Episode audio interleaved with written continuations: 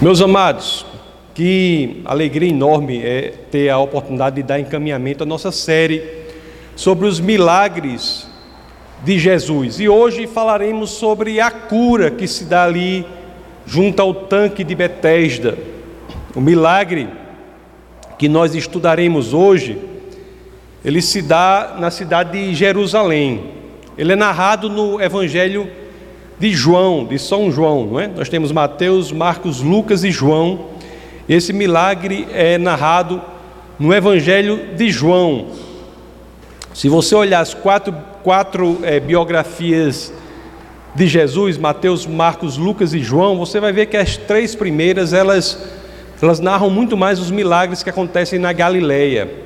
João se dedica aos milagres que acontecem, se dedica com maior ênfase aos milagres que acontecem em Jerusalém. Então, é, não, por isso que ele descreve no seu evangelho cinco visitas de Jesus a Jerusalém. E este milagre sobre o qual nós nos debruçaremos hoje, que estudaremos hoje, ele se dá na segunda visita de Jesus a Jerusalém, segunda visita que é narrada no evangelho de João.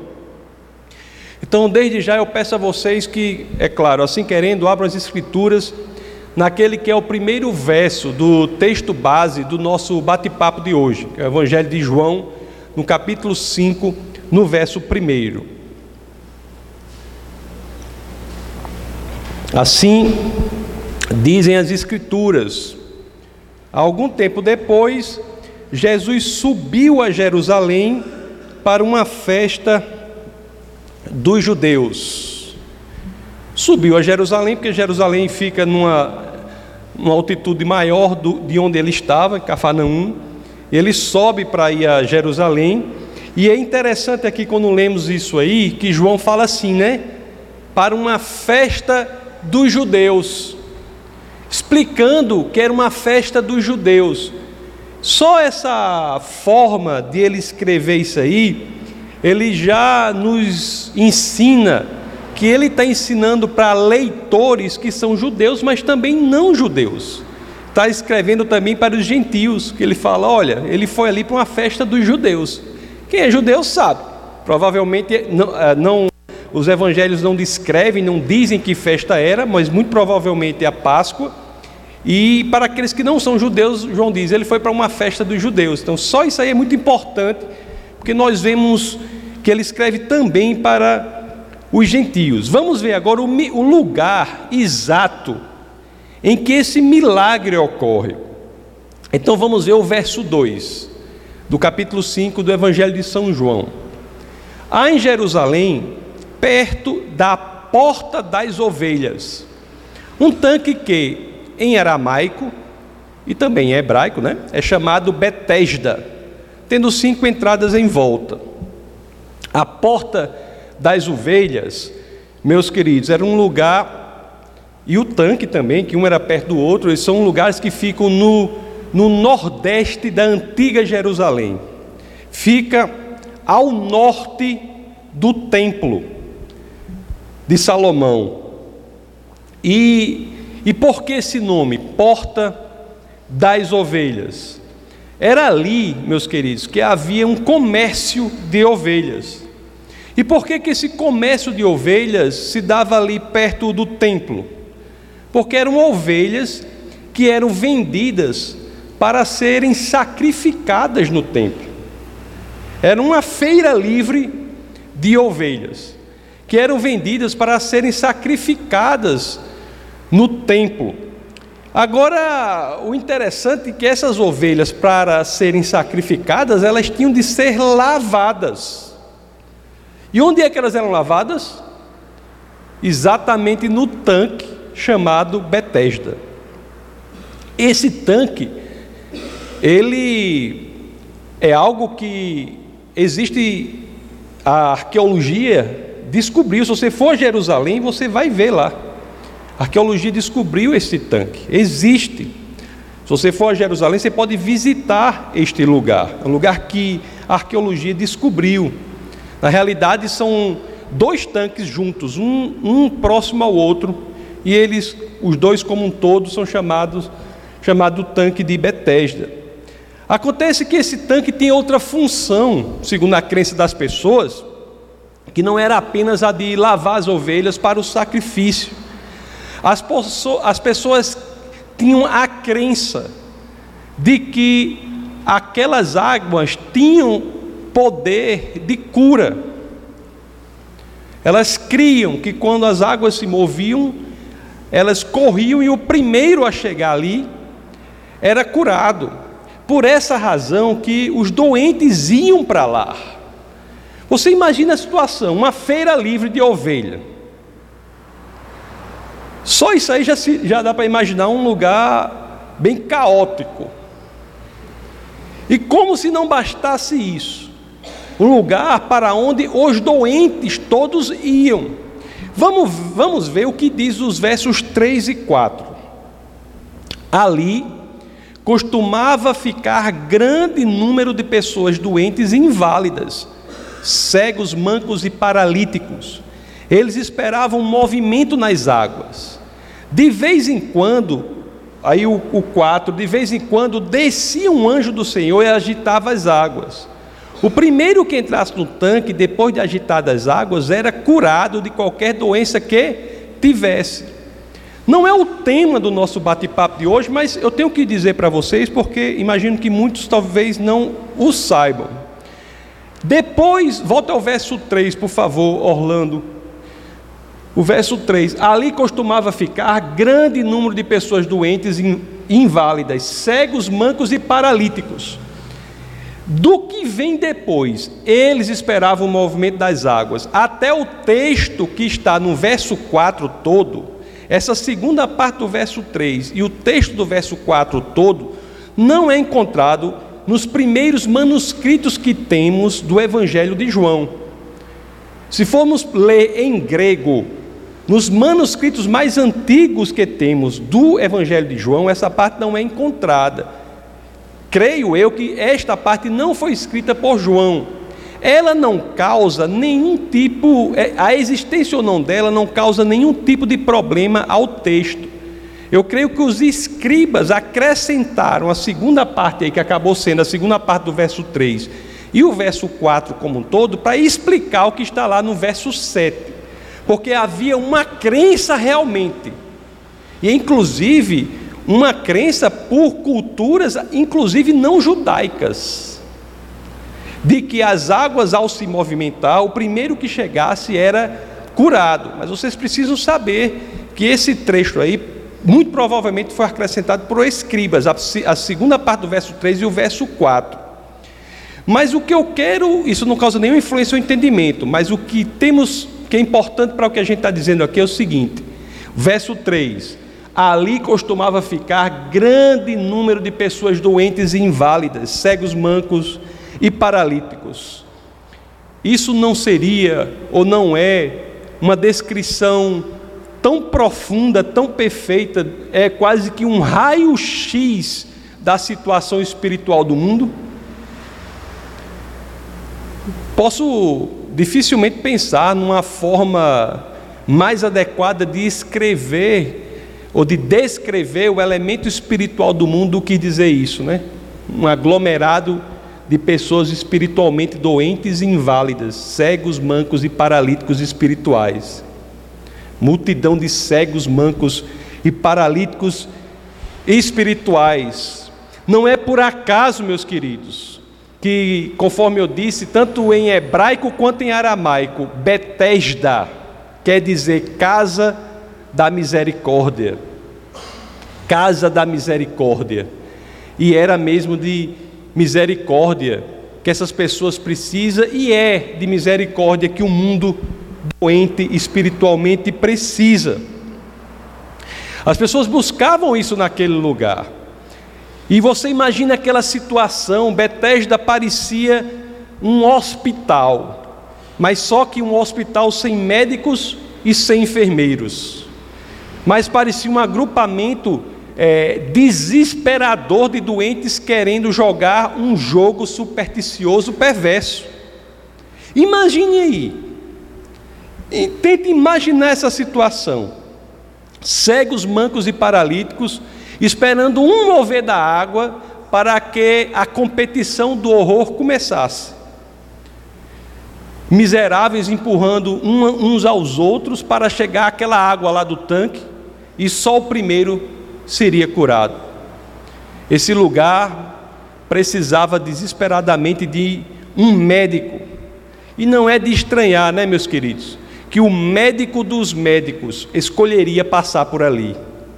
Como nos lembra Lucas, no capítulo 19, no verso 10, diz assim: Pois o filho do homem veio buscar e salvar o que estava perdido.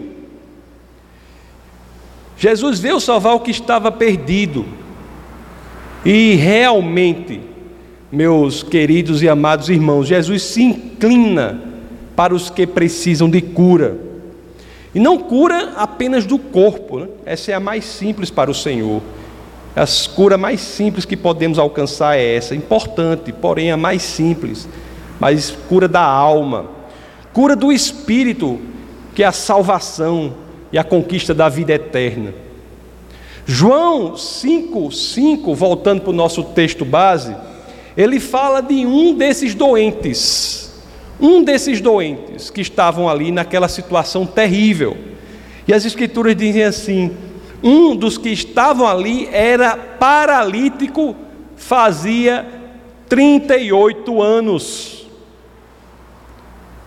Era paralítico, fazia 38 anos 38 anos de paralisia. E certamente, não é? 38 anos de paralisia e certamente décadas ali ao lado do tanque, esperando que o super poder das águas ou sobrenatural ocorresse. Ninguém o ajudava a chegar até a água, nem mesmo ele conseguia se ajudar. É curioso que, em direção a este homem, 38 anos paralítico, não conseguia ajuda de ninguém, nem ele mesmo podia se ajudar, que Jesus fixa os seus olhos. Jesus ele realmente tem esse padrão, ele se inclina para aqueles que se sentem e sabem que em si mesmos são impotentes. Ele se inclina para aqueles que entendem que só conseguirão no Senhor. Ele se inclina para aqueles que se rendem que morrem para que Cristo viva. Ele se inclina para aqueles que dizem: em Cristo posso todas as coisas, mas por mim mesmo nada posso. Para os que sabem que de si próprios não pode vir a maior de todas as curas, que é a cura do Espírito. Não pode. Jesus se inclina para isso. Outra coisa curiosa é isso. Você imagina aquelas pessoas todas, aquele aglomerado de pessoas doentes, aquele aglomerado miserável de pessoas doentes, e ali estava o Senhor dos Senhores, e ninguém se dava conta disso. Por quê? Porque eles esperavam uma coisa sobrenatural, um mover das águas para a sua cura, esperavam um sinal, uma maravilha, para que pudessem ser curados. Aí perguntamos, meus queridos, essa pergunta é muito importante. Quantos ainda estão esperando? Quantos ainda estão sentados à beira do tanque esperando que algo extraordinário aconteça para que possam buscar a sua cura? Quantos? Quantos estão como aqueles homens negligenciando Jesus de Nazaré e numa religiosidade perversa, esperando que um fato que considera sobrenatural, um sinal, uma maravilha aconteça, para que ele possa verdadeiramente experimentar das maravilhas do Senhor, quando o Senhor está ali disponível. Cura do corpo, cura dos pecados. Quantos? Quantos buscam o sobrenatural em outro lugar? Quando o sobrenatural mais extraordinário de todos está logo ali, que é o próprio Cristo. Quantos? Quanta teologia perversa nós vemos de pessoas que tentam acrescentar a simplicidade miraculosa do Senhor. Querem acrescentar coisas a um Cristo simples e verdadeiro. O Criador dos céus e da terra está disponível, e quanta teologia coloca outras coisas neste meio. Jesus, o Deus encarnado, que veio para nos curar, nos resgatar, nos salvar. Deus, ele tem um modo de agir. E ele deixa claro: eu vim para que tenham vida e a tenham plenamente, em abundância. É o que está lá em João 10,10. 10. Esta é a especialidade dele. Eu vim para que tenham vida e vida em abundância. Qualquer teologia que desvie o olhar deste, que é a fonte genuína da salvação, da cura e da vida, é uma teologia perversa que fará com que pessoas fiquem pelo menos 38 anos sentados à beira de um tanque, esperando que o extraordinário aconteça. Meu amigo, o paralítico, ele não sairia da mesma forma daquele encontro com o Senhor, ele atenderia o convite do Senhor. Vamos ver como foi o convite de Jesus. Lá em João 5,6, as Escrituras dizem assim: Quando o viu deitado e soube que ele vivia naquele estado durante tanto tempo, Jesus lhe perguntou: Você quer ser curado? Você quer ser curado? Paralítico há 38 anos, rastejando ali à beira do tanque, esperando um sinal maravilhoso, algo, e quando aparecia, ele nunca conseguia chegar naquela corrida horrorosa, perversa, de chegar à água. E Jesus olha para ele e diz: Você quer ser curado?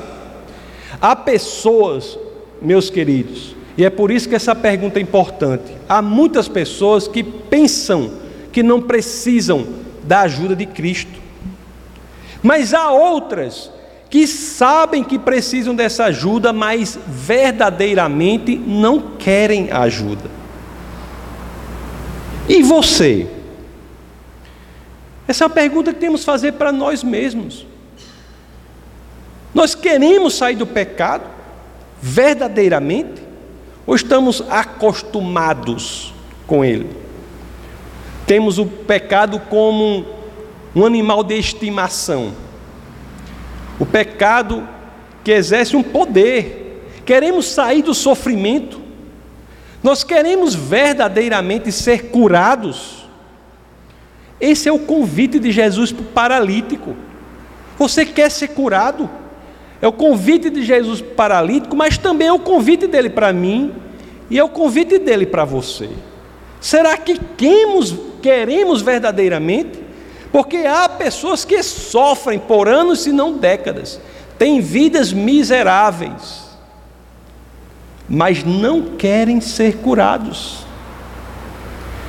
Jesus sabia da necessidade do paralítico, mas mesmo assim, ele sabe que muitos sofrem e não querem.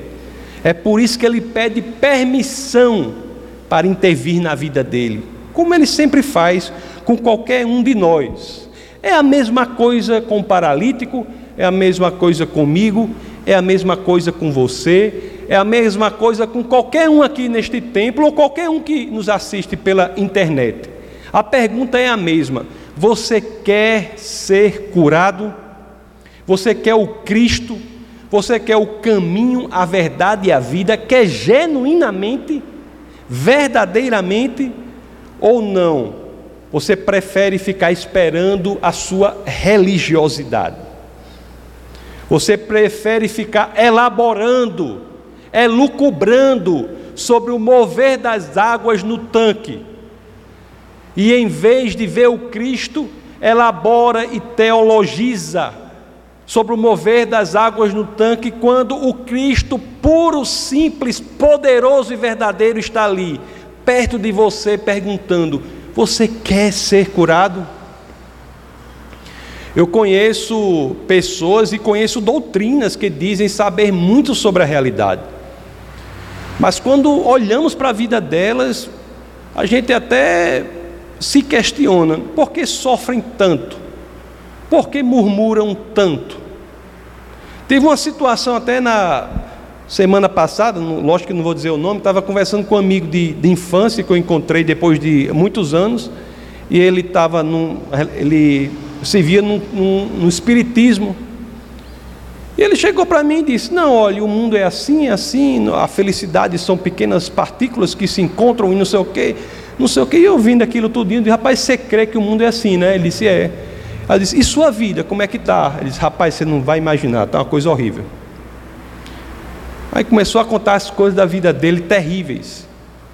Todas as pessoas passam por dificuldades, mas verdadeiramente o verdadeiro cristão não permanece nelas. Não é um estilo de vida de dificuldade. Aquela doutrina era uma, dele era uma doutrina errada, uma doutrina inservível para a vida plena na terra. E a gente fica triste quando vê pessoas que mais buscam alimentar a própria realidade, a própria religiosidade, a própria superstição do que se renderem e se entregarem à simplicidade do Cristo, do Cristo crucificado, mas que ressuscitou e está vivo, perguntando: Você quer ser curado? Isso é uma pergunta para a gente também, viu? Tem que ter muito cuidado para ver se a gente não está caindo na religiosidade. Muito cuidado.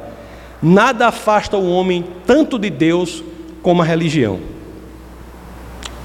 Religião sem Cristo. A religião que o homem está acima de Cristo, que o rito está acima de Cristo. Religião que minha vontade está acima de Cristo. Isso afasta o homem perversamente.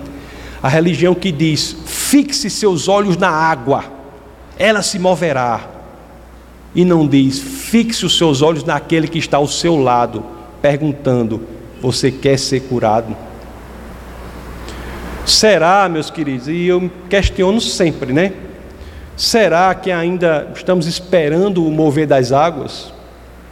Será que vamos cair nessa de esperar o mover das águas quando é o Cristo que está ao nosso lado? Será que coisa terrível, lá em Gálatas, né, no capítulo 1, nos versos 6 e 7, o apóstolo Paulo diz uma coisa que é tão atual. Diz assim: Admiro-me de que vocês estejam abandonando tão rapidamente aqueles que o chamou pela graça de Cristo. Abandonando para quê? Para seguirem outro evangelho que, na realidade, não é o evangelho. O que ocorre é que algumas pessoas os estão perturbando, querendo perverter o Evangelho de Cristo. Cuidado, meus queridos, cuidado, cuidado com o que ouvem, cuidado, cuidado com as propostas alternativas ao Cristo simples, poderoso e verdadeiro. Não há Evangelho de Cristo que não leve a Cristo, não há Evangelho de Cristo que leve ao pastor, não há Evangelho de Cristo que leve à denominação não é evangelho de Cristo que leve a qualquer outra coisa senão Jesus de Nazaré. Ele é quem ele é, porque ele é Deus. O pastor não é quem salva vocês, a igreja não salva vocês. Quem salva vocês é Jesus de Nazaré. E há doutrinas perversas que têm a aparência de serem boas, mas afastam o homem da salvação, por quê? Porque pregam outra coisa, que parece com Cristo, mas não é Cristo. Ser curado por Cristo é ser transformado por completo. Na segunda carta aos Coríntios, no capítulo 5, no verso 17, as Escrituras dizem assim: Portanto, se alguém está em Cristo, é nova criação. As coisas antigas já passaram, eis que surgiram coisas novas querer ser curado, responder positivamente essa questão de Jesus para nós, né? Você quer ser curado? Querer ser curado é, em última instância, dizer sim ao milagre não apenas da cura do, cura do corpo, mas ao milagre da cura do espírito, à salvação, à vida eterna, a um novo estilo de vida, em que nós mais não vivemos, mas Cristo vive em nós. Cristo, unicamente Ele, apenas Ele, que pode nos fornecer a verdadeira cura de que precisamos, meus queridos. Você pensando bem, a vida sem Cristo é uma coisa horrível. Nós que sabemos a verdade temos que dizer isso, deixar claro as coisas, deixar claras as coisas. Porque às vezes isso não é dito com todas as letras. É, Nietzsche, aquele filósofo que vocês já ouviram falar, tem um livro chamado A Origem da Tragédia. E lá ele fala de um personagem da mitologia grega chamada, chamado Sileno. Tanto que na história intelectual humana tem uma coisa que diz assim: a sabedoria de Sileno. Qual é a sabedoria de Sileno? Porque a história é que Sileno estava correndo, o rei Midas estava querendo segurar Sileno, e quando segura Sileno, faz uma pergunta para Sileno e diz assim: Sileno, qual é a melhor coisa que pode ter acontecido ao homem? Qual é a melhor coisa que pode acontecer ao ser humano? A resposta de Sileno é uma resposta correta para um mundo sem Deus. E é a resposta correta para quem vive hoje e não quer ter Cristo em sua vida. Ele diz assim, ó: "O melhor de tudo, o melhor que pode ter acontecido a uma pessoa é inteiramente intangível. Sabe por quê? Porque o melhor que pode ter acontecido à pessoa, diz ele, é não ter nascido nunca ter nascido. Está correto. Essa mensagem tem que ser dita, não é? Quem vive esta vida no tanque de Betesda, sem atender ao convite de Jesus de Nazaré, descobrirá um dia que melhor seria que nunca tivesse nascido. É a realidade é a realidade.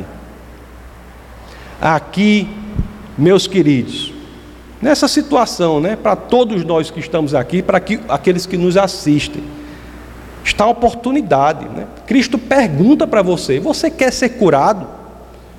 Vamos ver como é que responde o paralítico. Vamos abrir no verso 7 agora, do capítulo 5 do Evangelho de São João. As Escrituras dizem assim: Disse o paralítico: Senhor, não tenho ninguém que me ajude a entrar no tanque quando a água é agitada. É por isso que aqueles versos 3, a segunda parte do 3 e do 4, os escribas colocaram lá para explicar essa crença de que quando a água era agitada as pessoas eram curadas. Então, Senhor, não tenho ninguém que me ajude. Esse verso 7 está em todos os manuscritos. Senhor, não tenho ninguém que me ajude a entrar no tanque quando a água é agitada. Enquanto estou tentando entrar, outro chega antes de mim. Jesus pergunta: Você quer ser curado? O paralítico diz isso. O que, que o paralítico está dizendo? Preciso de ajuda. Preciso de ajuda.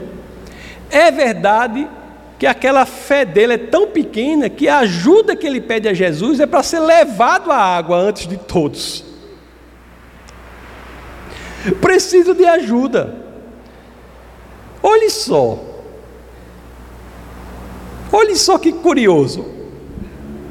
Jesus diz: Você quer ser curado? Ele diz, conforme diz as Escrituras, não, ele diz: Você quer ser curado? Ele diz: Senhor, não tenho ninguém que me ajude a entrar no tanque quando a água é agitada.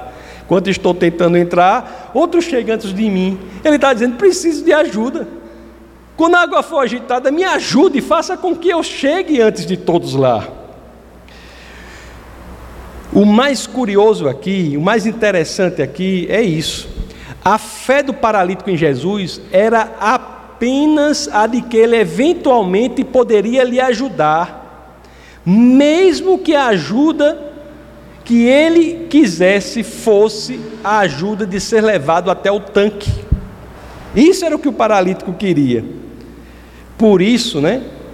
Jesus foi a ele. Jesus foi a ele não é porque ele sabia exatamente o poder de Jesus.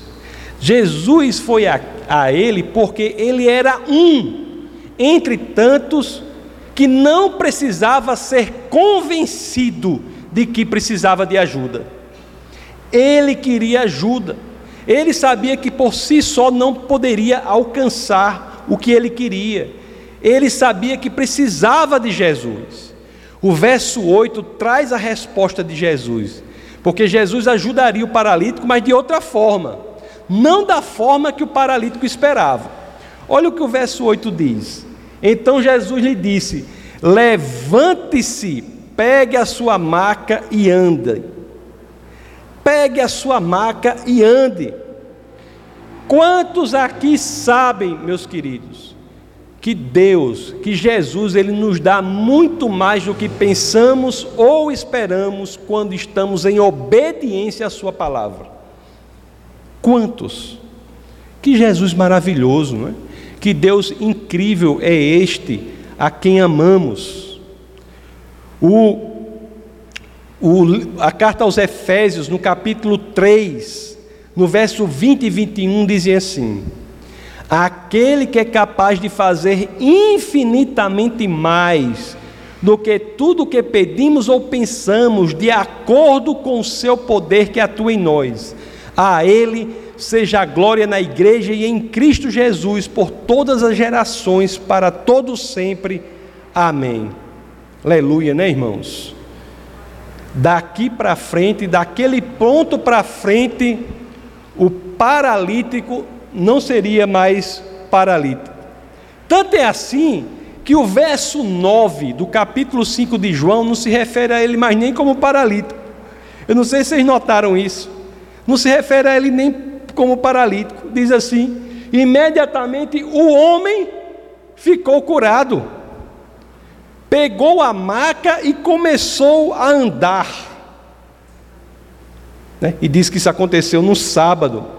O paralítico, né? aquele ex-paralítico lá de Jerusalém, ele havia sido ensinado pelo judaísmo que uma cura não poderia ocorrer no sábado, mas ele não se importou com isso ele resolveu obedecer o Senhor, obedecer ao comando do Senhor e se levantou. A religiosidade não foi impeditivo para que ele abrisse o seu coração para o Cristo vivo. Queridos, Deus alcançou o paralítico no sábado, quando ele achava que isso nunca poderia acontecer. E Deus pode lhe alcançar em qualquer lugar, em qualquer momento. Não há lugar em que o Senhor não possa lhe alcançar.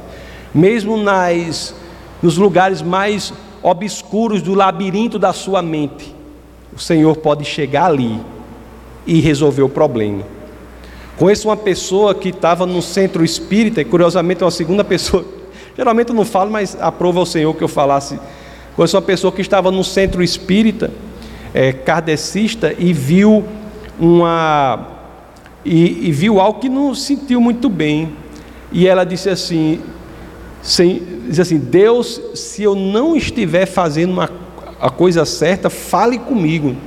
Ela sentiu como uma espada, não foi? Saindo dela assim, e, e, se, e pediu para ela falar com uma, uma pessoa que era um pastor. E ela assim fez. Quer dizer, Deus alcançou essa pessoa no centro espírita, pode alcançar você no seu quarto, pode alcançar você na sua tristeza, pode alcançar você em qualquer lugar. Não há lugar em que Deus não possa nos alcançar. E olhe que alcança e o Senhor age poderosamente, né? O homem não só se levantou após 38 anos de paralisia, mas Deus botou logo para torar. Diz assim, né? Pegue sua maca e comece a andar. 38 anos, homem paralítico. Jesus é para ter dito, se levante, né? Devagarzinho. Não. 38 anos paralítico. O poder do Senhor é tão incrível que ele diz assim: você não vai precisar nem de fisioterapia, nada. Nada. Se levante e pegue a sua maca. E ande. Olhe só, por que a gente limita Cristo? Por quê? Porque nós limitamos o Senhor. Jesus pode fazer isso, mas isso aí ele não pode não. Quem disse? Quem disse? Cura com demonstração de poder. Poder de Deus, do Deus que se fez carne. Queridos, olhe que momento único na história da humanidade, porque naquele ponto da história se constatava o que já havia sido previsto pelos profetas do Antigo Testamento. A ideia simples e profunda de que Deus habitaria entre nós. Jesus é Deus que habita entre nós. E ele veio para quê? Para nos curar por completo, nos salvar para que vivamos a eternidade ao lado do Pai. Esta é a mensagem da esperança. Esta é a mensagem da esperança.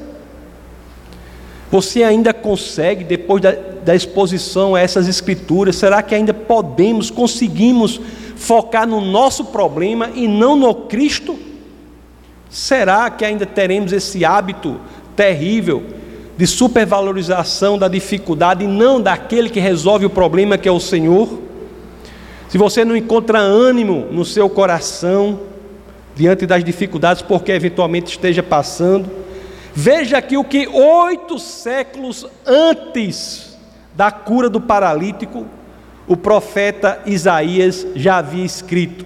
Vamos ver lá em Isaías 35, vamos ver do verso 4 ao 7. Oito séculos antes da cura do paralítico, o profeta Isaías diz, diz, escreveu: Digam aos desanimados de coração: sejam fortes, não temam. Seu Deus virá, virá com vingança, com divina retribuição, virá para salvá-los. Então se abrirão os olhos dos cegos, e se destaparão os ouvidos dos surdos. Então os coxos saltarão como o servo, e a língua do mundo cantará de alegria. Águas irromperão no ermo, e riachos no deserto. A areia abrasadora se tornará um lago, a terra seca, fontes borbulhantes.